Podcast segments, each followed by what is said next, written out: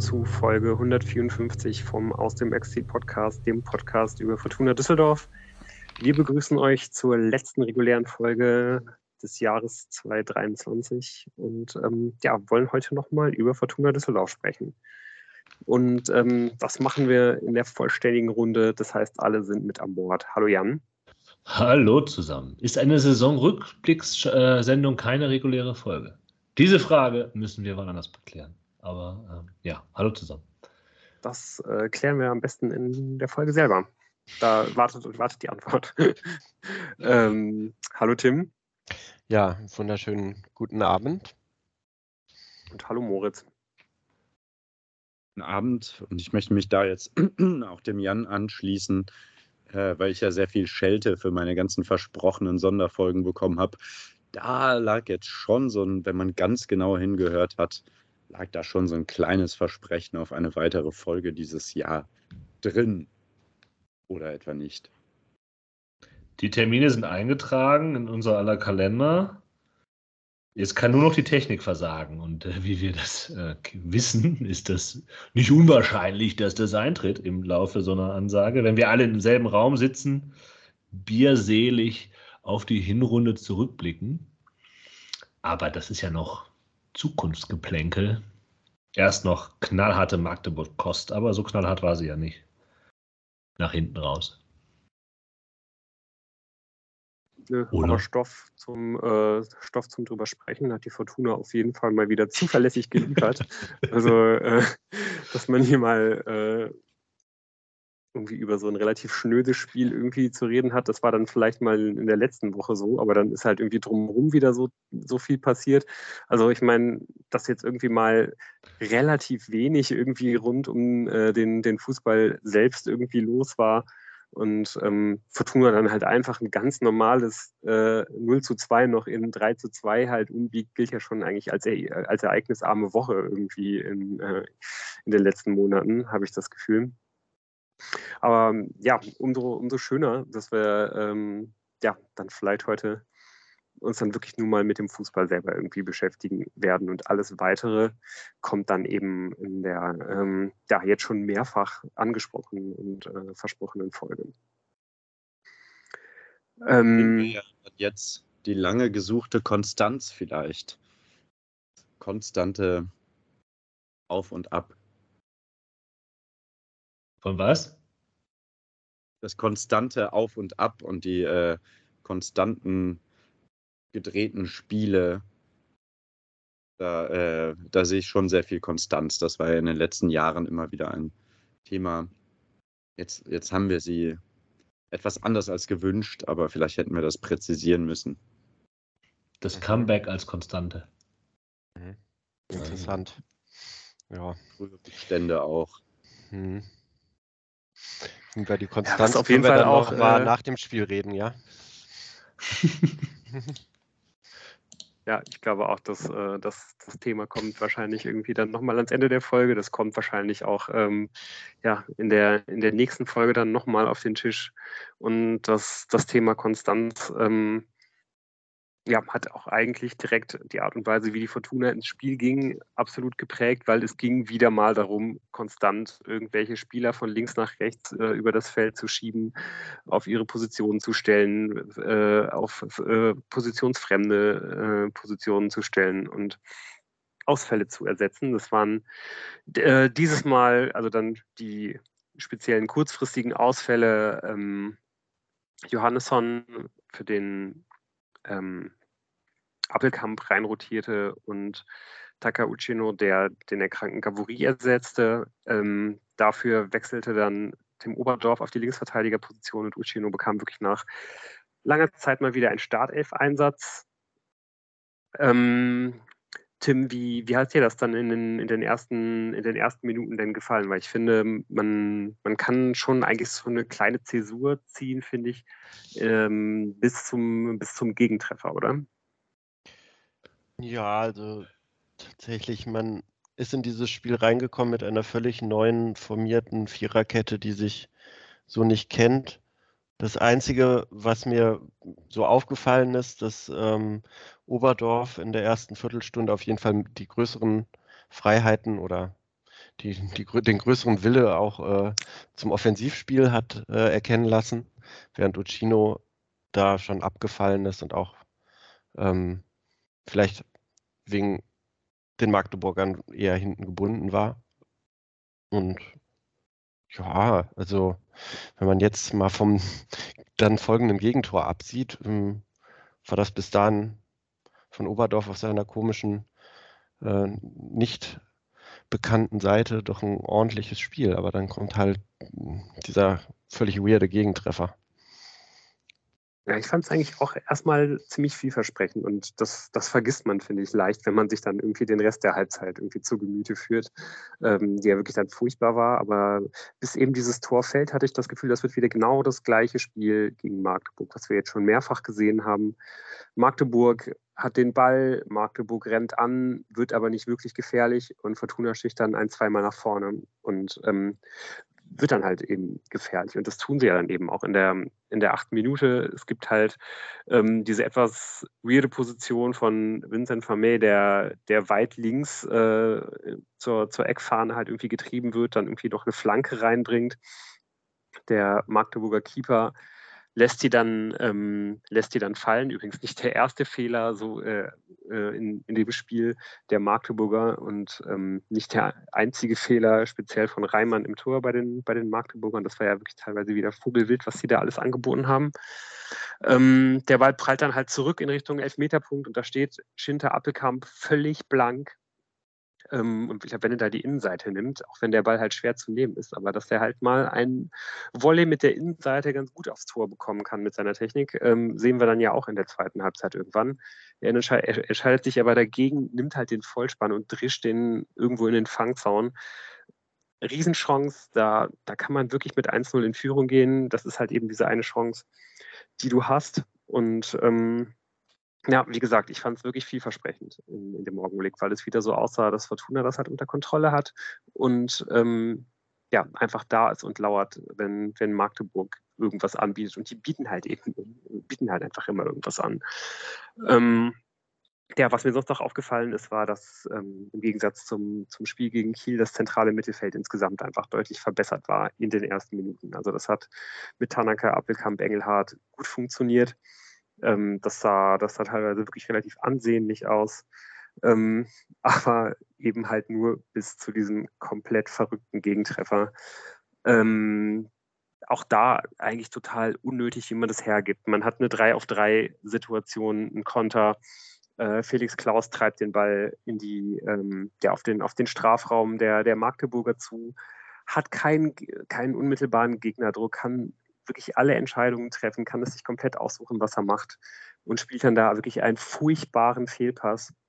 Direkt im Gegenzug äh, schlagen die Magdeburger im Umschalten den Ball dann halt auf den rechten Flügel und äh, ja, Bockhorn bolstern dieses Ding äh, von der Seitenlinie äh, halt irgendwie an Kastenmeier vorbei. Und ich glaube, wir sind uns alle einig, dass der das auf gar keinen Fall so wollte, ne? dass der den auf jeden Fall reinflanken wollte.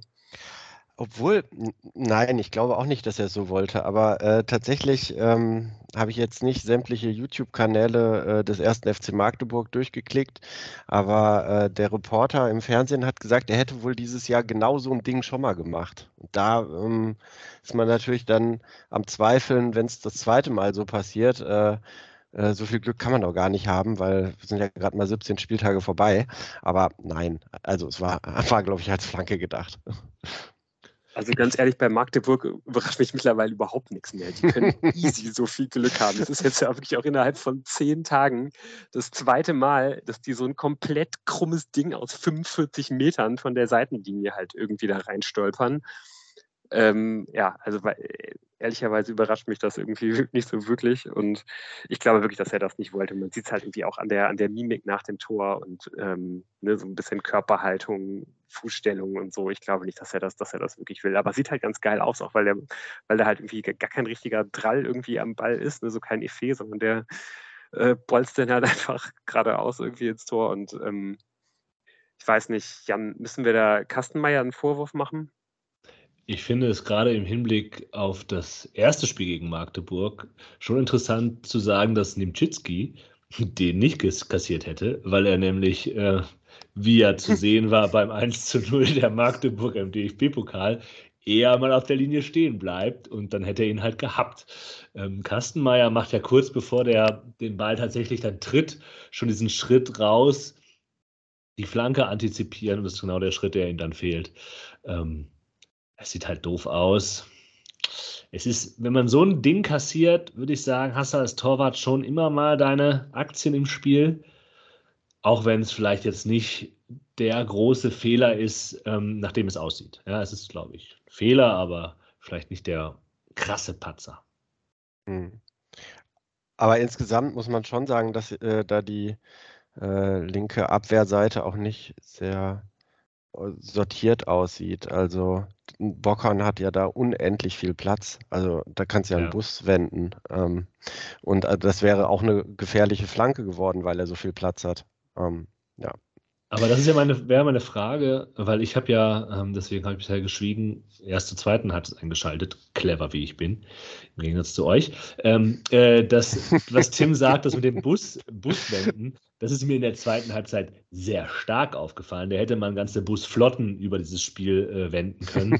War das in der ersten Halbzeit auch schon der Fall oder hat sich das erst im, im wilden Teil des Spiels in den zweiten 45 Minuten so ergeben? Hm, kommt darauf an, von welcher Hälfte des Platzes du sprichst. Also was sehr auffällig war, war, dass irgendwer wohl die Losung ausgegeben hat, äh, Magdeburg erst ab der Mittellinie anzugreifen. Und der Einzige, der das nicht ganz verstanden hat und auch ständig irgendwie seine Mitspieler äh, in der ersten Halbzeit dazu animieren wollte, ein bisschen höher anzugreifen, war Vincent Vermey, der da auf verlorenem Posten war. Also äh, glaube ich, auch der Grund, warum ich in der Halbzeit so hoffnungslos auf dieses Spiel geblickt habe, weil ich gedacht habe, ja, okay, die greifen erst ab der Mittellinie an, weil das andere ist sehr laufintensiv und die sind einfach platt so. Ähm, genau. So sah es halt in der ersten Halbzeit sehr, sehr häufig aus. Ja, ich fand eigentlich auch, also ich, glaube, dieser, dieser, dieser Plan in dieses Spiel, also das, das, konnte man wirklich super, super deutlich sehen, dass halt der Plan war, wie halt auch, glaube ich, äh, mehr oder weniger die letzten Spiele gegen Magdeburg, äh, dass man halt einfach umschalten wollte. Und dass man gesagt hat, hier, die Magdeburger, die werden uns bespielen, die werden das mit einer gewissen Qualität machen, aber die werden halt eben, ähm, haben halt eben auch diese, diese Qualität, dass ähm, ohne Fehler zu machen, haben sie halt eben nicht. Und wir, wir stehen halt sicher, wir stehen an der Mittellinie, ähm, und können dann halt irgendwie eben immer wieder um, umschalten, sodass diese, dass, dass man mit diesem Plan da reingeht, speziell wenn man weiß, ähm, ja, dass die Mannschaft wahrscheinlich komplett auf dem Zahnfleisch geht. Ne? Also ich glaube, wenn man sich vor dem Spiel angeguckt hat, wer da alles auf der Bank sitzt und wer da vor allen Dingen irgendwie alles nicht mehr sitzt, ähm, kann man sich ja auch vorstellen, wie, wie fit wahrscheinlich die Elf sind, äh, die man halt mehr oder weniger gezwungen hat, dann irgendwie noch von Anfang an spielen zu müssen die waren wahrscheinlich wirklich ziemlich durch und ähm, könnte jetzt ja auch die These aufstellen, dass es wirklich irgendwie für, für 90 Minuten ähm, mit voller Kapelle und voller Kraft spielen halt einfach nicht gereicht hat und dass die Mannschaft das ziemlich genau gewusst hat. Weil, ähm, ja, genau, wie, wie Tim das sagt, Vermey war halt der Einzige, der halt irgendwie immer wieder gefordert hat, dass man halt vorne draufgehen soll. Äh, hat aber dann eben sonst keiner gemacht. Der Rest hat wirklich an, an, der, an der Mittellinie abgewartet. Und ähm, ja, das war dann wirklich spannend zu sehen, weil Magdeburg eigentlich ziemlich in Ruhe den Ball laufen lassen konnte. Reimann stand dann meistens immer so 30, 35 Meter vorm Tor, äh, wie wir das sonst vielleicht mal von Kastenmeier kennen. Also die haben sich, glaube ich, in aller Ruhe die Bälle zugespielt, haben immer mal wieder angegriffen. Fortuna hat dann auch gar nicht mehr richtig, wenn sie mal die Bälle erobert haben, auch nicht umschalten können, weil ähm, ja, man da auch sehr, sehr ängstlich agiert hat. Also ähm, man hatte wirklich dann auch einfach, glaube ich, das restliche Spiel in der ersten Halbzeit nicht eine weitere Torchance, sondern ähm, wenn, wurden halt die Magdeburger gefährlich.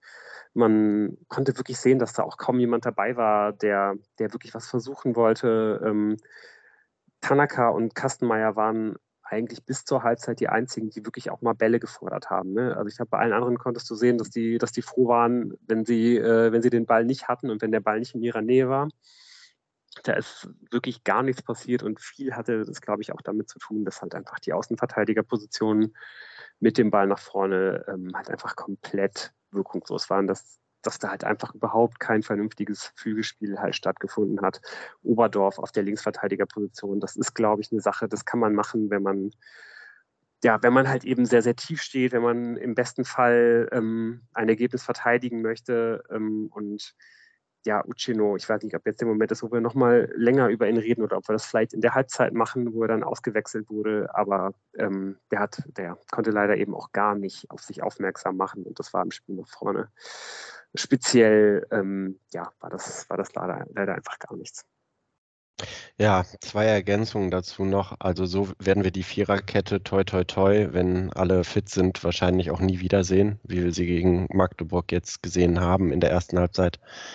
Und zweite Anmerkung, ähm, ich hatte zwischendrin äh, irgendwie so Mitte der Halbzeit, so um die 20. bis 25. Minute, hm, hätte ich gern mal mitgestoppt, wie ewig lange da Fortuna nicht im Ballbesitz war. Also das war schon krass, wie Magdeburg sich da seelenruhig die Bälle hin und her geschoben hat. Ich weiß nicht, vielleicht auch, weil ich, ob du mir da zustimmst, Tim, vielleicht auch wirklich das erste Mal, dass wir das in dieser Saison gesehen haben. Oder dass halt einfach ähm, eine Mannschaft, genau wie du sagst, halt im Grunde minutenlang den, den Ball da halt irgendwie kreiseln lässt und ähm, Fortuna halt nicht mal irgendwie die Anstalten macht, da halt irgendwie mal zwischenzugehen oder äh, selber den Ballbesitz zu bekommen. Ja, es wäre ja alles nicht so äh, äh, bedenklich gewesen, wenn man halt mit einer Führung im Rücken das äh, Magdeburg hätte machen lassen, weil wirklich gefährlich sind die ja auch kaum noch geworden. Aber man hat halt 1-0 zurückgelegen und das, das hat mich zur Halbzeit so negativ gestimmt. Ja, und gefährlich werden genau. sie dann ja schon irgendwie dann nochmal in der, äh, in der 37. Minute, ähm, wo sie nämlich dann halt eine dieser Unsicherheiten, die man dann halt wirklich auch ähm, sehen konnte, dass, dass äh, die bei der Fortuna drin waren, ähm, ja, die hat dann wiederum Magdeburg äh, ausnutzen können. Fortuna ist dann mal äh, in einer der seltenen Phasen im Ballbesitz, ähm, schafft es dann auch mal gerade irgendwie über die Mittellinie ähm, Jamil Siebert hat den Ball im Aufbau und ähm, ja, leistet sich dann da einen, einen, echt bitteren, krassen Stockfehler, den man selten von ihm gesehen hat. Muss er sich natürlich irgendwie ankreiden lassen. Auf der anderen Seite ähm, ja, sieht man halt einfach auch, dass es ganz klar aus einem Missverständnis mit Uceno halt hervorgeht. Ne? Also Siebert will den Ball rechts raus auf, auf Uceno auf Höhe der Mittellinie oder kurz hinter der Mittellinie spielen und in dem Augenblick, wo er den Pass ausführen will, ähm, ja, kommt, kommt Uchino ihm, glaube ich, gerade irgendwie entgegen, obwohl er denkt, dass er tief geht. Ähm, ja, er tritt dann halt so halt neben den Ball. Magdeburg schaltet halt sofort um, ähm, hat da unfassbar viel Platz und du kriegst es dann noch eigentlich nicht mehr verteidigt. Also es ist ein bisschen ärgerlich. Engelhardt sieht dann ähm, noch kurz so aus, als ob er Castagnos vielleicht abdrängen könnte, aber der setzt sich dann letztendlich mit seiner Physis durch ähm, er läuft dann diesen Ball, den, den Condé in die Tiefe spielt. Also was für ein Ball übrigens auch von Condé. Also es ist echt ein Genuss, wie er den mit, äh, mit dem Außenriss da in die Tiefe spielt. Kann man auch mal kurz anmerken. Ähm, ja, wird dann halt quergelegt und steht 2 zu 0. Und ich glaube, spätestens da ähm, hatte ich halt den Kaffee komplett auf und wirklich nicht mehr allzu viel Hoffnung.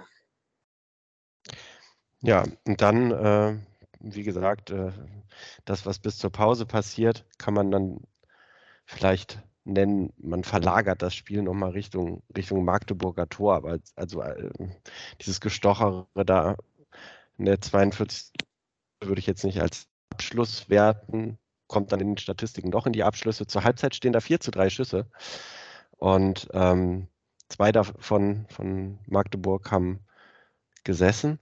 Was ganz interessant ist, ist, dass äh, dann von den 32 Torschüssen, die die Statistik ausweist, nur sieben in der ersten Halbzeit waren und die zweite Halbzeit völlig anders abgelaufen ist. Und ja, keine Ahnung. Ähm, ist es Magdeburg, die da in der zweiten Halbzeit so viel anbieten, ähm, die möglicherweise das machen, was Fortuna von Anfang an gehofft hat, also da so ein bisschen wild ins Messer laufen? Ist es der frühe Anschlusstreffer, der Magdeburg aus dem Konzept bringt? Oder hat einfach die Halbzeitansprache von Daniel Thun gesessen? Ich habe keinen Schimmer. Ich habe mal eine Frage, äh, weil ja. ich habe, also ich muss dazu sagen, ich habe äh, die ersten 25 Minuten im Sportschau-Radio äh, hören können. ähm, wo natürlich ich erstmal mir die Frage gestellt habe, werden wir äh, gegebenenfalls am die stelle ich mir immer noch, weil ich das Spiel dann nicht gesehen habe, werden wir einfach auf die letzte Folge gegen Magdeburg verweisen können, wenn man hören möchte, wie das Spiel gegen Magdeburg lief.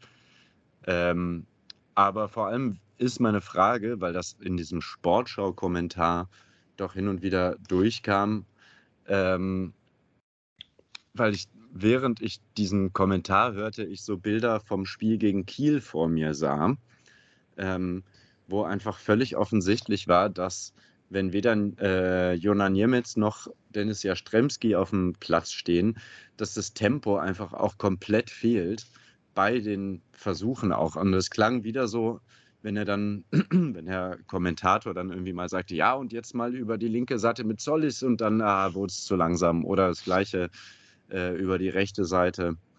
Ich glaube, er hatte auch Probleme, Uccino und Appelkamp auseinanderzuhalten. Aber ähm, so generell klang das so wie das, was ich bei, beim Kiel-Spiel auch so frappierend fand, dass man es nicht geschafft hat, das Tempo irgendwie ins Spiel zu bringen und vor allem dann auf den Außen.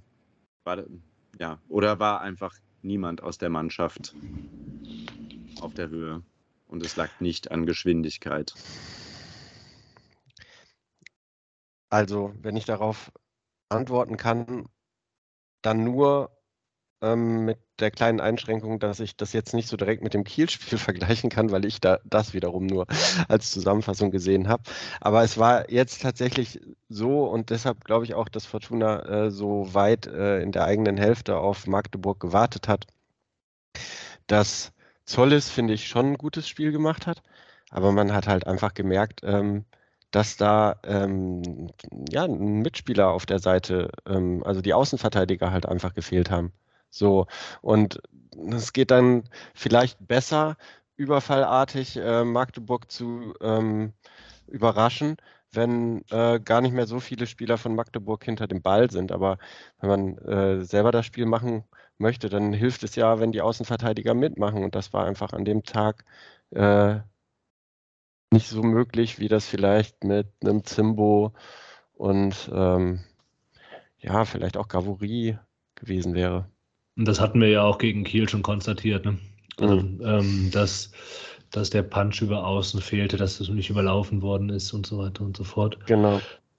Also das würde ich, könnte man schon eine Ähnlichkeit sehen. Auch, auch wenn natürlich das Spielermaterial anders war. Ne? Es kann ja auch einfach halt, halt alles zur selben Zeit der, der ja, es wurde von euch ja ein bisschen auch ja, angesprochen, dass man irgendwie vielleicht so ein bisschen lauern wollte quasi.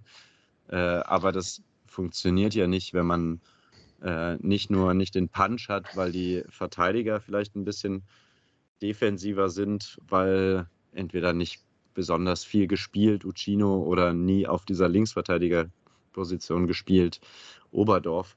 Aber wenn man sich so weit zurückzieht, deswegen finde ich es irgendwie seltsam und deswegen finde ich diesen, diese beiden Wechsel, die ja jetzt kommen, irgendwie total nachvollziehbar und das aus diesen 25 Minuten äh, Sportschau plus das, was ihr jetzt gerade erzählt habt, dann verstehe ich die Herangehensweise nicht.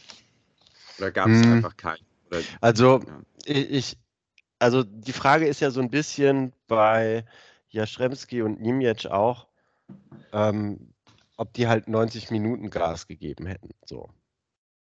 Ähm, es ist halt immer schon cool, solche Spieler bringen zu können zur zweiten Halbzeit.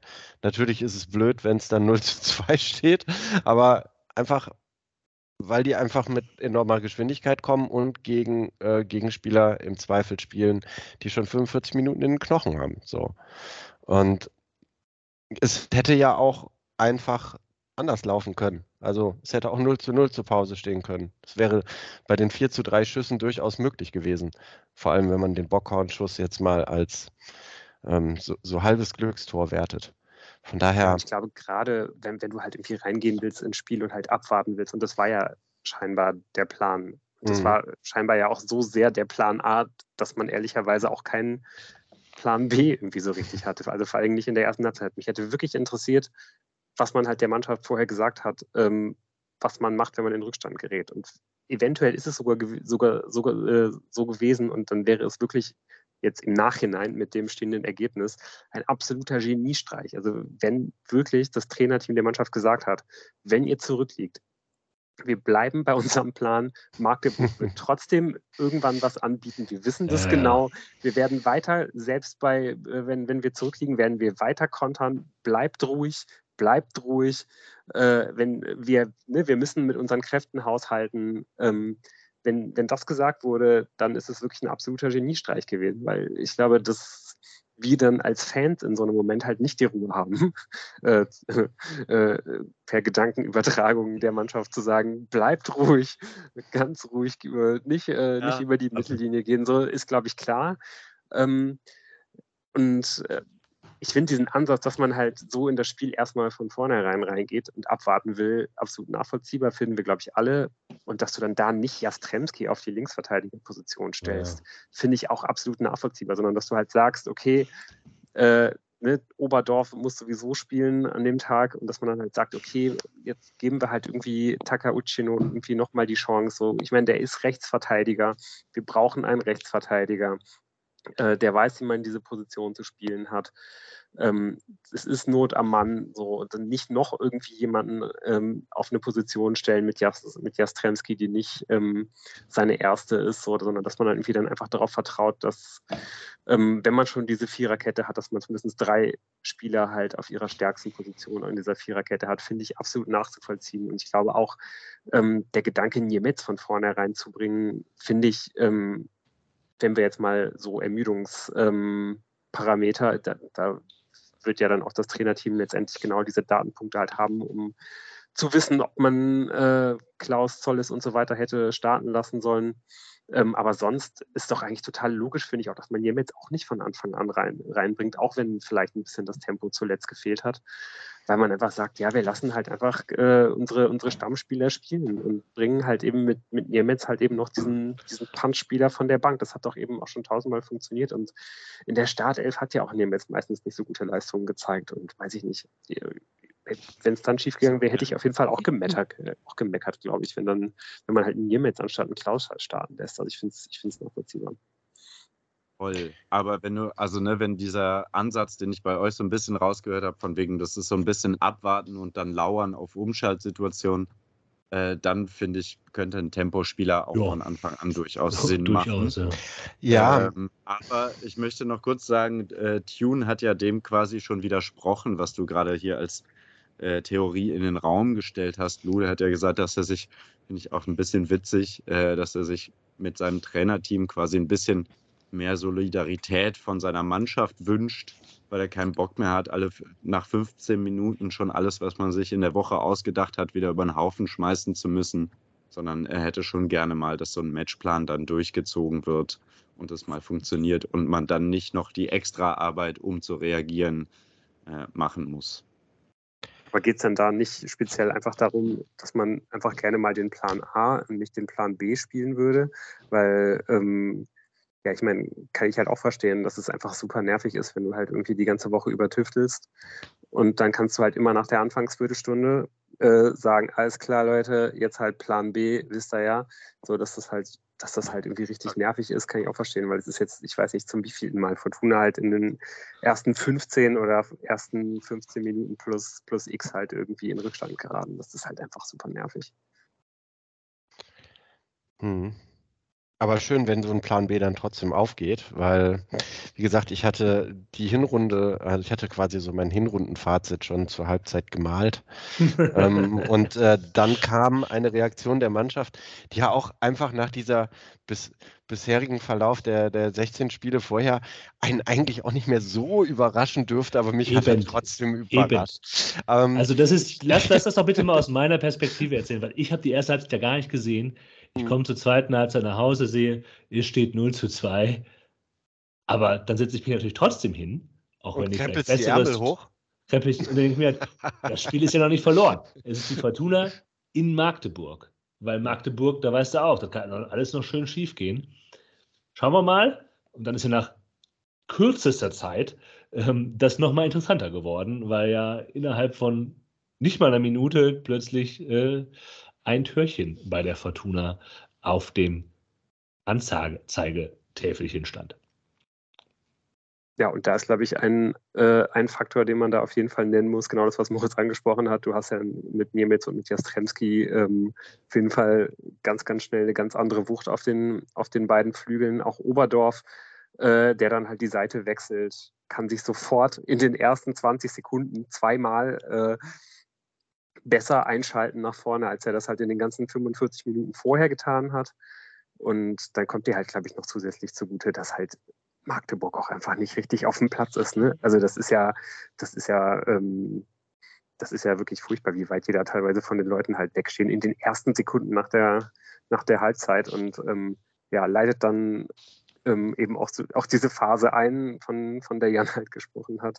Äh, nämlich, dass das einfach überall auf dem Platz halt ständig dieser Platz, wo man halt eben Busflotten drin wenden kann, irgendwie da ist. Und die Fortuna nutzt das dann halt einfach wunderbar aus, Oberdorf schlägt halt eine Flanke rein, die wird dann nochmal rausgeköpft. Dabei kommt dann zu, zu Engelhardt, der den Ball dann irgendwie nochmal heiß macht. Und ähm, ja, Abelkamp macht das halt richtig stark, dass er da so schnell reagiert, den Ball sofort in die Mitte legt. Und ähm, ja, Vermey hat dann da auch wenig Mühe, weil er ja von seinem Gegenspieler halt irgendwie auch nicht so gedeckt wird, wie, wie, wie er halt eigentlich gedeckt werden sollte, glaube ich. Und was sich danach entwickelt, also man, man erahnt ja schon dieses 2 zu 1, das ist, ein, das ist ein Satz, der ist so offensichtlich, dass man, in, natürlich ist das, spielt das der Fortuna in die Karten, dass die da halt schnell das 2-1 machen. Natürlich ist das scheiße für Magdeburg. Ja. Der psychologisch wichtige Moment, direkt nachdem man vom Trainer angebrüllt worden ist in der Halbzeit, sofort einen rauszuholen. Und was dann folgt, ist ja eine zweite Halbzeit. Ich möchte nur mal die ersten, das erste Wort jeweils meiner Notizen vorlesen bis zum Abpfiff. Ja, also nach diesem äh, 2 zu 1. Äh, Freistoß, Riesenchance, langer Hafer, Katastrophenabstoß, Riesenchance, gute Rückeroberung, Freistoß, Riesenchance, schöner Konter, Wahnsinnsplatz, ähm, ne, guter Ball, Riesenchance, Ballverlust, Ecke, Solis, Device, Ecke, mega Chance, Ecke, nochmal Riesenchance, ähm, Querlatte, Chance, vorbei. Das fasst eigentlich alles zusammen. Das, liebes Publikum, ja. ist, warum wir, deswegen können wir die Spieler so gut analysieren, mit der, Fra mit der Fachsprache immer unsere Aufzeichnungen. Ich habe irgendwann mal angefangen, das Riesenchance zu variieren. Und eine Mega-Chance eingebracht. Mega-Chance gibt es auch zwischendurch, ja. Aber so war es. Es war halt einfach völlig irre, mhm. was dann passierte.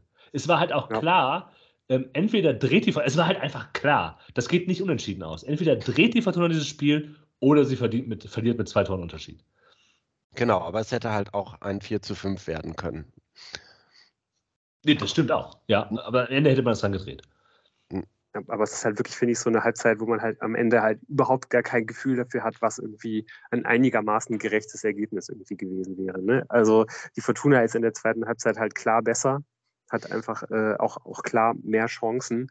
Aber wenn die Magdeburger sich halt ein bisschen cleverer vor der Kiste anstellen, dann gewinnen die das Spiel halt einfach trotzdem. Und beide Teams sind ja einfach so vogelwild und halt so sehr hinten offen. Äh, da, da fällt es einem halt irgendwie wirklich schwer, finde ich, ähm, irgendwie so einen vernünftigen ähm, Griff halt irgendwie zu bekommen, um, um, um halt dieses Spiel zu beschreiben. Und ja, Jan ist da wahrscheinlich mit seinem äh, Mega-Chance von hier Name einsetzen äh, und dann Mega-Chance von hier äh, andere Namen einsetzen, irgendwie wahrscheinlich echt am nächsten dran. Ja, also neben den zwei weiteren Toren, die wir gleich besprechen werden, gibt es ja auch noch zwei Alu-Treffer von Fortuna. Also alles geboten in der zweiten Halbzeit. Ähm, ich gönn's dir ja, Jan, dass du die richtigen 45 Minuten ausgewählt hast. Ich gönn's mir auch. ja, wo, was wollen wir denn nochmal? Äh, wer, wer hat euch denn, äh, sag ich mal, von bei diesem Vogelwild, müssen wir jetzt vielleicht gar nicht mehr mit der Abwehr anfangen. Aber wer hat euch denn von den Offensivakteuren gut gefallen? Also ich fand, Zollis hat ein ziemlich gutes Spiel gemacht in der zweiten Halbzeit. Ja, aber das ist ja so ein Spiel, wo ich mir denke, natürlich sehen da halt Offensivakteure gut aus. Da mhm. würden wir beide gut aussehen, Tim, weil die halt mega viel Platz hatten. ja, äh, ich frage mich halt eher, woran lag, also das, was, was du schon mal angesprochen hast, woran lag das denn? Dass da halt beide Mannschaften sich gedacht haben, Räume dicht machen, ohne uns heute. Ja, ähm, das ist schon, also an Kraft vielleicht tatsächlich nach der Saison, nach den ganzen Verletzungen. Magdeburg scheint das auch irgendwie in der DNA zu haben. Die haben da irgendwie nicht so Bock drauf, glaube ich, insgesamt. Aber gut, bei der Fortuna hat man es auch die Saison auch leider gesehen, dass, äh, obwohl man ja die, die, also die Gegentore immer noch in einem guten Rahmen gehalten hat, aber ähm, richtig solide hintenrum war das ja auch nicht. Gibt es da, hat da einer von euch irgendeine Erklärung für? Ja. ja. ich glaube, es ist halt einfach so ein bisschen diese, ähm, diese Mischung aus, dass Magdeburg das halt einfach so spielt und die das ja auch so spielen wollen. Ne? Also ich glaube schon, dass die sich natürlich hinterher hinsetzen und sagen, das hätten wir irgendwie an ein paar Stellen halt irgendwie cleverer machen können, natürlich. Aber an sich. Das äh, sagen die da, nach jedem Spiel. aber dass du da, glaube ich, an sich für jeden Ball, den du halt lang hinten rausschlägst, äh, irgendwie zwei Monatsgehälter in die Mannschaftskasse halt irgendwie zahlen musst. Das ist irgendwie schon mal das eine. Und dass du ja. halt zum anderen ähm, das wirklich, glaube ich, auch so willst, dass du halt sechs, sieben, acht Spieler konstant, wenn du den Ball hast, halt irgendwie in die gegnerische Hälfte halt äh, in Richtung Strafraum bringst, auch wenn du führst. So, das ist so gewollt. Und ähm, das, das, das rechnen die halt einfach eben mit ein und ähm, ja, und bei Fortuna ist es dann halt auch so, dass man einfach was riskieren muss, dass man halt auch das weiß, stimmt, okay, ja. ähm, mit diesem Abwarten, ähm, das, das geht halt irgendwie bis zu, einem, bis zu einem gewissen Grad gut, aber halt irgendwie auch nicht so sehr. Und wir setzen jetzt halt einfach darauf, dass wir halt unsere schnellen Spieler mit Jastremski Niemetz halt irgendwie in, ähm, ähm, einsetzen. Gerade Jastremski soll halt ja dann irgendwie auch wirklich viel und weit nach vorne schieben und das macht er ja wirklich dann auch klasse, muss ich ehrlicherweise sagen. Das ist jetzt nicht das erste Mal, dass er halt in einer schwierigen Situation bei einem Rückstand dann als Linksverteidiger wirklich halt Wege macht von Eckfahne zu Eckfahne ähm, und dann wirklich auch ganz selten mal ähm, out of position ist, so, sondern dass er dann halt wirklich, wirklich immer schafft, also auch wenn er dann vielleicht nicht 90 Minuten spielt, aber diese 45 Minuten geht er dann halt einfach diese Wege mit seinen, mit seinen Vollsprints nach vorne und nach hinten. Und dass du halt einfach auch sonst, du hast natürlich, du hast natürlich dann mit, mit, mit Tanaka, mit, äh, mit Appelkamp viel spielerische Qualität halt auf dem Rasen und Zoll ist, klar, der hat dann halt Platz. Und genau wie Tim sagt, der macht halt wirklich auch ein gutes Spiel, trifft vielleicht irgendwie ein, zwei Mal irgendwie auch nicht die beste Entscheidung, also auch schon vor dieser äh, Szene, über die wir gleich bestimmt noch mal kurz sprechen müssen, äh, auch ein bisschen unglücklich, aber ist halt irgendwie einfach so ein Faktor. Und ich glaube, es fällt halt einfach Magdeburg sehr, sehr schwer, wenn dann halt irgendwie so ein so ein, so ein Spiel halt irgendwie einmal so eine richtige Schwungmasse halt irgendwie bekommt. Ne? Also wenn das dann irgendwie einmal richtig losgeht, ähm, da, da, haben die einfach dann nicht die Mittel dazu, ähm, da mal den Fuß halt irgendwie auf den, auf den Ball zu stellen und zu sagen, so Leute, jetzt machen wir mal ganz ruhig. Jetzt schlage ich hier mal einen langen Flugball, äh, keine Ahnung, hinten ins Aus und dann sortieren wir uns. Und dann, ähm, keine Ahnung, bilden wir hier zwei Viererketten und äh, laufen dann halt irgendwie vor unserem Strafraum mal an. Das machen die halt nicht.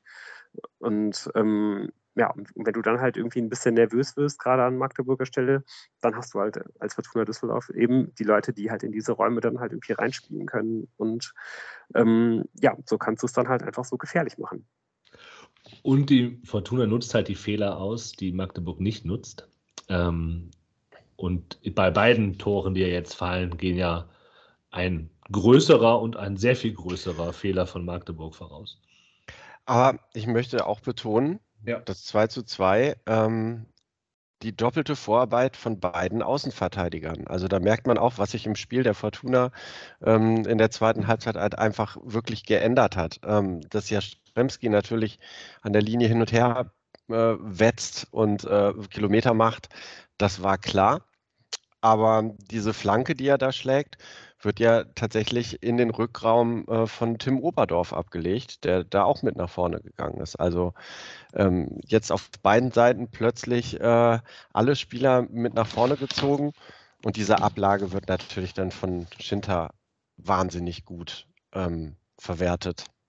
Also auch ein schönes Tor, auch wenn du natürlich recht hast, dass dem Ganzen äh, ein Fehler vorausgeht. Und dass Herr Stremski diese Flanke vielleicht nicht genau so geplant hat. Doch, sicher. also wenn er die wollte, um halt wirklich einmal komplett die Abwehr von links nach rechts zu schieben, damit man dann wieder in die Mitte legen kann, also dann wirklich Chapeau, dann war das erstklassig. Ähm, es ist, glaube ich, wahrscheinlicher, dass er das wollte, als ähm, dass halt Bockhorn dieses Ding äh, wollte, aber ich glaube, letztendlich ähm, ist das einfach das zweite Mal in dem Spiel, dass halt ein Tor unter anderem deswegen fällt, weil ähm, ja halt einem, einem, Außenspieler halt eine Flanke komplett abrutscht. Ähm, trotzdem muss man da wirklich halt auch nochmal äh, die, die Magdeburger ansprechen, auch wenn der Ball, könnte man sagen, mehr oder weniger ungefährlich ja ziemlich weit nach außen gespielt wird auf Jastremski in dem Augenblick, wo dieser Ball halt gespielt wird, äh, stehen halt sechs Fortunen näher zum Magdeburger Tor. Ähm, also stehen halt sechs Fortunen näher zum Tor. Ja, jetzt habe ich mich hier ein bisschen verhaspelt. Also es ist quasi sechs auf drei. Ja, sechs, äh, sechs Fortunen greifen drei Magdeburger an. Es gibt dann, glaube ich, noch zwei Magdeburger, die diese sechs Fortunen verfolgen. Und weil es dann eben erstmal zu diesem Flanken hin und her kommt, äh, schließen die dann halt auch auf. Aber Fortuna hat trotzdem dann, glaube ich, eine leichte Überzahl oder eine Gleichzahl äh, in, in so einem Moment halt bei einem ja, weil man kann wahrscheinlich sogar schon Konter sagen und das, das darf natürlich eigentlich nicht passieren und passt ähm, ja wirklich einfach wieder absolut dazu, was wir halt irgendwie bisher in diesem Spiel gesehen haben, was wir bisher von Magdeburg gesehen haben. Und trotzdem komme ich irgendwie nicht ganz umhin, ähm, auch der Fortuna da nochmal ein spezielles Kompliment zu machen, weil ich glaube, diese Tore fallen, weil die Fortuna halt auch ein bisschen besser zu sich findet, weil ich glaube, das letzte, was ich mir notiert habe, bevor dieses 2 zu 2 fällt, ist, ähm, dass endlich mehr Ruhe im Spiel ist. Ach so. Nee, nee, eben nicht. Ich, ich habe mir halt dann notiert, äh, dass das halt irgendwie so ab der ab der 65. Minute, dass es da einfach, dass es halt etwas ruhiger wird. So, ne? Und ich glaube, ähm, dass das der Fortuna halt zugutekommt. Ne? Dass man ähm, dann halt irgendwie vielleicht ein bisschen weniger hektisch unterwegs ist, ein bisschen kontrollierter halt ist. Und ähm, natürlich ist es dann irgendwie auch bei Magdeburg etwas ruhig, äh, ruhiger, aber die, die können halt im Endeffekt halt nicht aus ihrer eigenen Haut. Ja, auch, weil Fortuna da ähm, äh, in der Phase, wo es nicht von Riesenchance zu Riesenchance ging, äh, deutlich höher ähm, Magdeburg angelaufen hat und die nicht mehr so zur Entfaltung hat kommen lassen. Dann ja, steht 2-2. Und äh, Hand, Hand aufs Herz, äh, hättet ihr gedacht, dass es der erste Saisontreffer von, von, von Shinta ist? Also ich muss sagen, es hat mich dann doch ein bisschen überrascht. Ich habe mich sehr überrascht. Ich habe auch gedacht, ja, das kann nicht sein. Ja. Er hat da gegen Haching, gegen ja. Haching das Tor gemacht, was aberkannt wurde und ja. Aber da werden noch welche folgen. Der ist momentan in guter Verfassung, der Jung. Ja, und ja. ich muss auch sagen, es hat mir absolut ganz hervorragend gefallen, mit ähm, ähm, was für eine Art und Weise der halt dieses Tor zur Kenntnis nimmt. Ne? Keine Miene verziehen, Ball aus dem Netz holen, wieder hinstellen. Äh, da wurde nicht, der wurde nicht gejubelt, da wurde nicht, nicht geschrien, gar nichts so, sondern da war halt komplett klar, wir sind hier nicht um, äh, wir sind hier nicht da, um, um hier irgendwie doch was Unentschieden mitzunehmen, sondern wir spielen hier auf Sieg, fand ich sehr gut. Ja, und genau in, diesem, in dieser Geste habe ich dann ja auch das 3 zu 2 erwartet. Ja, also ist in dem Moment, ganz ehrlich, es war eigentlich nur klar, dass die Fortuna halt jetzt das 3-2 macht. Wie oft konnte man das in den letzten Jahren sagen, dass das klar ist? Die machen dann ja auch noch weiter. Es gibt so diese Chance, in der Jastremski über den Ball ähm, schlägt. Aber dann äh, geht dem ja dem 3 zu 2 ein kapitaler Fehler äh, von Magdeburg voraus. Der Spieler kann sich da nicht vom Ball trennen. Zoll ist direkt auf Vermey. Und äh, der macht's eiskalt. Mit genau dem Selbstbewusstsein, das du halt hast, wenn du einen Lauf hast. Schön in die Ecke. 3-2. Und ich habe mich auch fast gewundert, dass die, dass die äh, Fortuna da so ausrasten, die Spieler. Ich dachte, natürlich macht ihr das jetzt. Was habt ihr denn gedacht? Klar, schießt ihr das 3 2. Also ich muss ganz ehrlich sagen, ich hatte, äh, als, als Kiel letzte Woche in Führung gegangen ist, da hatte ich, glaube ich, diese, diese Zuversicht. Da habe ich, glaube ich, irgendwie auch äh, zu den Leuten im Stadion um mich herum gesagt, so ja, okay, scheiße, aber Fortuna braucht das. Ne? Die, wir wissen alle, die kommen jetzt halt wieder und äh, dass, dass man es dann da halt nicht geschäft, äh, geschafft hat, hat mir wiederum alle Zuversicht genommen. Also ich glaube, bis dieses 2 zu 2 fällt, äh, habe ich überhaupt gar nichts mehr erwartet in diesem Spiel, muss ich sagen. Ich habe auch nach dem 2 zu 2 nicht das 3 zu 2 erwartet. Dafür Dafür war aber auch, glaube ich, diese, die, diese, diese erste Halbzeit ja, okay. so krass, ja, ja. so lethargisch. Also ich, ich, ich habe halt genau wie Tim äh, das auch gemacht hat, in der, in der Halbzeit halt schon mein, mein, mein Rückrunden, mein, mein Hinrundenfazit halt quasi verfasst. Ich habe mein Spielfazit verfasst. Also ich hatte das komplett, hatte ich dann schon mein, mein Spiel quasi für mich erklärt mit, ja, die sind einfach komplett durch. Das ist jetzt halt, ne, am Ende lässt es halt auslaufen. Die letzten beiden Spiele kriegst du halt, kriegst du es gar nicht mehr auf den Rasen, weil einfach keine Energie und keine Kraft mehr da ist. Es ist halt eben so. Aber für 45 Minuten war dann halt eben doch irgendwie noch Kraft da und das habe ich halt wirklich nicht kommen sehen. Und so richtig realisiert habe ich das, glaube ich, dann auch erst äh, mit dieser Gefühlsexplosion beim, beim 3 zu 2 von, Aber- von Vincent Vermey. Also ich muss da sagen, dass meine Ein An Ansicht dann äh, in der 46. Minute schon eine andere war. Ähm, allein, dass das Tor gefallen ist, da war mir beim 2 zu 1 klar, hey, das wird irgendwie wieder hier so ein, so ein weirdes Ding. Das geht auf gar keinen Fall jetzt 2 zu 1 aus. Das war mir eigentlich nach, direkt in der 46. klar.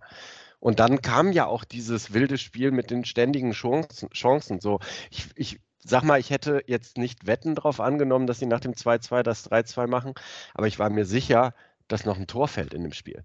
So, und warum nicht auf der Düsseldorfer Seite? So.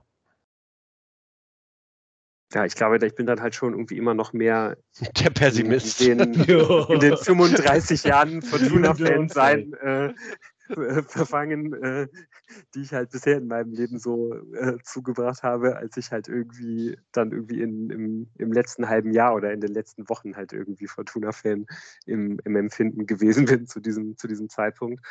Aber ja, die, die Fortuna hat einen da ja wirklich eines, eines Besseren belehrt und ähm, ja, zeigt halt, dass man wirklich, und das ist wirklich ehrlicherweise unfassbar, dass man das halt sagen muss, dass man halt einfach niemals aufhören darf, an sie zu glauben, weil sie halt immer in der Lage ist, zurückzuschlagen und ähm, ja, dann wirklich eben zum x-ten Mal diese Saison einen Rückstand aufholt.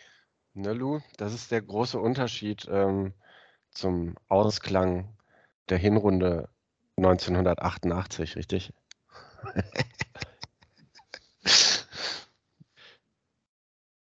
Ja, ich weiß es noch. Ich Ja, gab, es gab für mich schon noch. Da wahrscheinlich Lou in äh, Fortuna Bettwäsche geschlafen. Das kann man wahrscheinlich so festhalten. Das kann sein. Aber was, ich, was, was man ja sagen muss, klar, dass die Fortuna jetzt das 3-2 macht, das war klar. Was ich aber dann, was ich dann aber halt so ab der 83. Ähm, gerade mit der Auswechslung von Device schon, da wurde mir schon so ein bisschen mulmiger, weil ich dachte, ah, das Potenzial, jetzt sich hier noch einen zu fangen, das gibt es natürlich auch noch. Und ähm, das sah dann ja auch in den letzten Minuten auch das eine oder andere Mal kritisch aus, auch so mit so Ah, ah. nicht unbedingt sinnvollen äh, Foulspielen an der äh, Strafraumkante von einigen der Jungen, die da reingekommen sind. Aber ähm, Ja, aber wir, wir, wir springen jetzt arg, weil das Spiel muss in dem Moment, in dem Device runtergenommen Ja, ja, wird, ja eigentlich schon stimmt. zu sein. Also es kommt da di- dieser Konter Ja, ähm, in der 80. Minute, ähm, wo Zollis und Dennis Jastremski alleine auf weiter Flur sind und Zollis da das Kunststück machen will, um möglicherweise sich danach seines Trikots zu entledigen und äh, vorzeitig in die Winterpause zu gehen oder was weiß ich, anstelle diesen ganz einfachen Ball quer auf Dennis Jastremski zu spielen, lupft, überlupft er da den Torhüter und trifft am zweiten Mal an diesem Tag äh, Aluminium. Ähm, also, dass es dann am Ende nochmal eng wurde, was du ja richtig beschreibst nach den Auswechslungen. Ähm, ja, das wäre Ich richtig das- bitter gewesen. ich sehe das ein bisschen anders. Ich glaube, Ja. dass Zoll ist gar keine, dass, dass, also natürlich muss er den machen. Oder der- es muss ein Tor dabei rumkommen, ja. Ähm, Ich Mhm. glaube aber, der läuft, der ist ja Rechtsfuß, der muss den Ball halt entweder mit links auf Jastremski äh, spielen, in, wenn er im Lauf ist, was ein bisschen riskant ist. Ja, und Jastremski muss den ja auch damit links nehmen, was hm, äh, sein kann. Und eigentlich, dann lässt halt den Gegner ins, ins Leere laufen, hat dann halt ja den, den Schuss ähm, aufs Tor. Und dann luft er ihn halt so hoch. Also und in dem Moment, wo er den, wo er den, wo er den Ball abbiegt, ja, und ähm, ist dann ja auch, ähm, läuft ja auch Jastremski weiter. Also der, der, der, der macht die Pause ja nicht mit. Kann er da, ich glaube, da kann er auch gar nicht mehr gut passen, weil dann halt Jastremski Abseits ist. knapp. Ja, ist, Also ist ja ich- nicht so richtig, aber, aber es ist, Ja, glaube ja. ich, halt sehr, sehr schwer für ihn zu bewerten. Also ich dachte, Ja. ich dachte halt irgendwie auch, je nachdem, welche Wiederholung lief, so, oh, gut, dass er nicht abgespielt hat. Das Ja. war wäre halt abseits gewesen. Dann siehst du eine andere Kameraperspektive und siehst, ah, okay, es war, glaube ich, nicht abseits, aber Jastremski kann halt eigentlich vorher abbremsen, um sich halt, ähm, ja, um, um halt diese, die, dieses Risiko von, von Zolles ins Abseits gestellt zu werden, ähm, halt einfach rauszunehmen und dann, um dann halt irgendwie klar anspielbereit zu sein. Ähm, von daher weiß ich nicht, ob er, ob er da wirklich rüberlegen muss, weil, ja, weil wirklich Jastremski, wenn er da ein bisschen vorher abstoppt, ähm, ist es, glaube ich, ein klarerer und risikoloserer Pass äh, aufgrund der Abseitsposition. Auch ansonsten, ja, also in dem Moment habe ich mich unfassbar aufgeregt. Und, Völlig äh, ausgerastet. Tolles. Äh, genau. Und war mir dann in dem Augenblick eigentlich auch klar, okay, das geht jetzt auf jeden Fall 3 zu 3 aus. Das ist genau Ja. dieses Ding, wo du dann halt Ja. hinterher weißt, ah, hier, daran hat es dann am, am Ende gelegen und dann kannst du in diese Situation all deinen Ärger packen. Ähm, aber dass halt ein Spieler mit der Klasse von Zolles sich das da in dem Augenblick zutraut und vielleicht sogar auch zutrauen sollte, ähm, mit ein bisschen Abstand würde ich vielleicht sogar das vertreten. Also ich glaube, ähm, ja, ähm, in, der, in der ersten Hälfte der, der Saison, in der Form, die, die Zolles halt da hatte, macht er das Ding im Schlaf. Auf jeden Fall. Zehn von zehn Mal.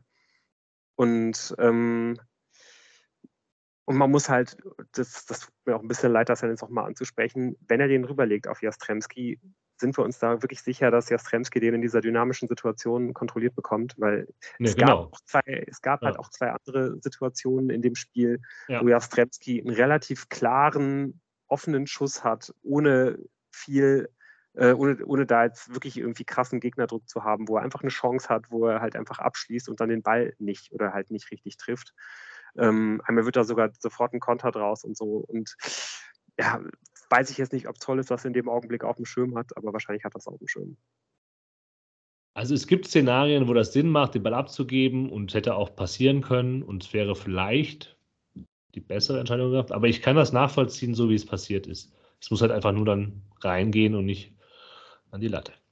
Und das ist, glaube ich, ganz gut, Lu, äh, Tim, dass du mich da nochmal eingefangen hast, weil das ist ja genau diese emotionale Phase, wo dann Device rausgeht, mit so einer Muskelverletzung, so sah es jedenfalls in dem Moment aus.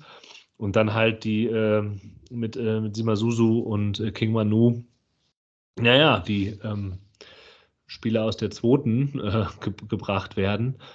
Und äh, dann wird es ja auch nochmal in den Minuten danach kommen ja mehrere Riesen- oder auch Mega-Chancen äh, für äh, Magdeburg. Und das ist dann schon ein bisschen weniger fest, diese Führung in dieser Phase dann. Ja, vor allen Dingen direkt nach der Einwechslung. Ne? Da hat Ja. Magdeburg halt diese Riesenchance, ähm, wo es dann irgendwie erst eine Glanzparade von Kastenmeier gibt. Äh, das ist ja eigentlich schon fast eine hundertprozentige. Ähm, es gibt dann nochmal einen Nachschuss, der eigentlich rein muss. Den kriegt aber dann auch ähm, Vermey irgendwie geblockt. Aber ähm, ja, da muss ich auch ehrlich sagen, dass ich da fest damit gerechnet habe, dass halt früher oder später halt dieses Tor fallen wird, weil dass du dann da halt ähm, ja, dass du dann versuchst dann, ähm, ja, eben weil dein Device ausfällt, ähm, ja, dann irgendwie nochmal zwei, zwei Spieler halt irgendwie reinzubringen mit Suso und Manu, die halt jeweils ihren ähm, zweiten Profi-Einsatz überhaupt irgendwie haben. Ähm, da da habe ich halt echt, ich habe wirklich nicht, nicht, nicht viel Vertrauen gehabt, muss ich sagen. Und es ist dann ja auch irgendwie ziemlich vogelwild. Also ich glaube, gerade Suso hat ja irgendwie noch dieses eine Ding, äh, wo er halt fast einen Elfmeter verschuldet Ja, war halt in der Situation gegen Ito, äh, der da an, an ihm vorbeigeht, aber den Ball ja auch eigentlich äh, ja, Der war schon weg. halt ausgelegt hat, der war Ja. da halt irgendwie weg. Und vor allen Dingen, selbst wenn er, wenn Ito da halt noch drankommt, ne, wenn er Der da war noch auch drankommen würde, mhm. äh, der, der Ball ist halt schon so weit weg, dass halt eigentlich schon im, äh, im Anrauschen von so, so klar ist, dass er, äh, dass er da halt nicht den Hauch einer Chance irgendwie auf den Ball hat. Und dann räumt der da, räumt der den da mit einer Selbstverständlichkeit halt irgendwie ab 20 Zentimeter äh, vor der Strafraumkante. Also wenn er, wenn er das auf dem Schirm gehabt hat, äh, dass er, wenn er, wenn er da einen Foul begeht, dass es da, dass es da keinen Elfmeter geben wird, dann all meinen Respekt. Aber ich glaube, dass es letztendlich einfach nur Glück gewesen ist. Ist es. Aber mit viel Glück und letztlich wegen der krassen Leistungssteigerung in der zweiten Halbzeit, finde ich, kann man auch sagen, dass das ein durchaus verdienter Sieg war am Ende. Jo, ich möchte kurz noch die, die Bank vorlesen von den Spielern, die nicht eingewechselt wurden. Das ist Karol Niemczewski, den Torwart, Simo Fünger und Daniel Ginczek. Natürlich. Ja. Äh, also die komplette zweite Mannschaft, die gespielt hat, und Daniel Ginczek, der nicht gespielt hat. Aber gut, es gab vielleicht auch nicht die Gelegenheit, ihn zu bringen, weil ähm, warum hätte man da vorne rum was ändern sollen? Aber ob das was gebracht hätte. Ja. Ja, und trotzdem nochmal einen, einen, einen kleinen Chapeau, dass man es halt wirklich dann am Ende verteidigt bekommt mit dieser, ja. mit dieser Innenverteidigung. Ne? Dass du dann da halt äh, Jamil Siebert stehen hast, äh, 21 Jahre alt, der einfach dann klar der Abwehrchef in dieser Situation ist, der auch abgesehen von seinem Fehler vor dem 2 zu 0 ähm, gerade in der zweiten Halbzeit wieder ein Bombenspiel gemacht hat und einfach überhaupt gar nicht mehr wegzudenken ist. Das nehmen wir komplett selbstverständlich hin. Ich glaube, der hat alle 17 Spiele gemacht in dieser Saison. Ähm, ja, eine unglaublich feste Größe einfach und der hat dann da ne, als gebürtiger Düsseldorfer äh, dann noch mit äh, Suso einen 18-Jährigen neben sich stehen aus der eigenen Jugend, mit Manu noch einen 20-Jährigen neben sich stehen äh, ähm, aus der eigenen Jugend. Oder ich weiß gar nicht, äh, zumindest aus, äh, äh, aus, aus Düsseldorf oder aus dem Raum mehr, mehr oder weniger. Stimmt, der ist erst im, Alter, der ist wirklich einfach erst im Sommer, diesen Sommer vom MSV Düsseldorf gekommen. Okay, das hatte ich auch nicht so ganz auf dem Schirm. Aber auch der ist halt irgendwie erst 20 und äh, den hat man halt irgendwie über die Regionalliga ähm, jetzt irgendwie in, in den Profikader bekommen. Beide halt, wie gesagt, mit ihrem zweiten Spiel und werden dann davon von Jamil Siebert irgendwie angeleitet und kriegen das über ähm, kriegen das halt irgendwie dann noch über die Zeit gerettet. Und auch Daniel Bunk bekommt halt seinen ersten Einsatz äh, seit September 2022 in der, in der zweiten Liga. Auch für ihn ist es der zweite äh, Einsatz in der zweiten Bundesliga. Und du, du schaffst es halt. So. Und das, das ist halt einfach unglaublich. Also die, die Mannschaft, äh, ich glaube, letztendlich äh, werden die ja an mittlerweile an sich noch mehr glauben, als wir es halt äh, tun. Noch mehr als, äh, als Jan es halt irgendwie mit dieser Selbstsicherheit äh, tut, wenn, äh, wenn Fortuna halt kurz nach der Pause den, den Anschlusstreffer erzielt, auch wenn man vorher mehr oder weniger nicht einmal über die Mittellinie gekommen ist. Trotzdem haben sie die Pause, die jetzt kommt, redlich verdient, allein weil man die ein oder andere Verletzung auskurieren muss. Ähm, und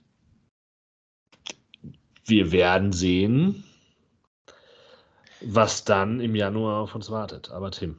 Ja, also ich möchte am Ende dieser Hinrunde ähm, noch so ein, so ein paar Einordnungen nach, nachdem man mal wieder dreifach getroffen hat, muss man äh, tatsächlich äh, Vincent Vermey nochmal ähm, hervorheben, der einfach wieder für zwei der Tore zuständig war, damit jetzt auf dem zweiten Platz der Torjägerliste in der zweiten Bundesliga steht und der Spieler in der zweiten Bundesliga ist, der am wenigsten Minuten auf dem Platz stehen muss, um wieder zu treffen. Also ähm, ohne Vincent Vermey keine Ahnung, wo man in dieser äh, Hinrunde gelandet wäre, weil dass er neben dem Tore schießen vorher sich auch, ähm, sag ich mal, für, für viele Vorlagen und, und ähm, für, für den Spielstil der Fortuna verantwortlich gefühlt hat und ein wichtiger Faktor war. Das haben wir schon mehrfach in den letzten Wochen betont. Also nochmal ein großes Lob an Vincent Vermey.